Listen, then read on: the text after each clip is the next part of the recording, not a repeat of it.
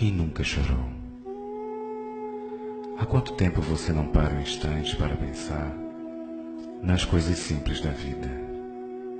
Há quanto tempo você não para um pouco? As pessoas hoje em dia não têm tempo para nada. Uma correria tão grande no trabalho, na faculdade, no trânsito. Até nos templos religiosos estão correndo.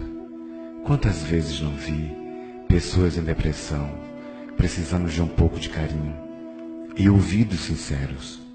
E ouvimos do pretendente ao serviço cristão a pré-pronta frase: Olha, faça uma prece, eleve esse pensamento, peça a Jesus e pronto.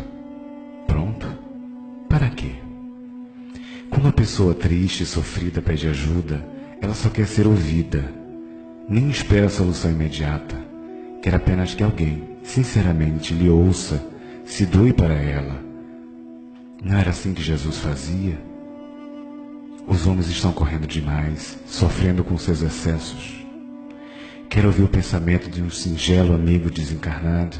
Pare, simplifique a vida, corra menos, compre menos, grite menos, ame mais, converse mais, dê mais atenção ao seu próximo mais próximo. Ninguém sabe quando ele vai voltar à casa espiritual. As aquisições justas da vida são para ser usufruídas e não amadas. As pessoas estão na sua frente para serem amadas e não usufruídas. Case-se por amor, que seus lábios e tempo estejam para quem te ame e você ame. Se entregue para a vida sem medo, ela passa e passa rápido. Como diz nossa amiga irmã Fátima, o tempo da culpa passou, eis o tempo da consciência. Quem nunca chorou? Quem nunca sofreu? Mas, se quiser sofrer e chorar menos, alma amiga da terra, aprenda a simplificar, escutar seu próximo, ter mais tempo para observar, conversar muito com Jesus, escolher por amor e andar sem precisar correr tanto e sem precisar parar tanto. Eis um bom começo para dar seu próximo passo.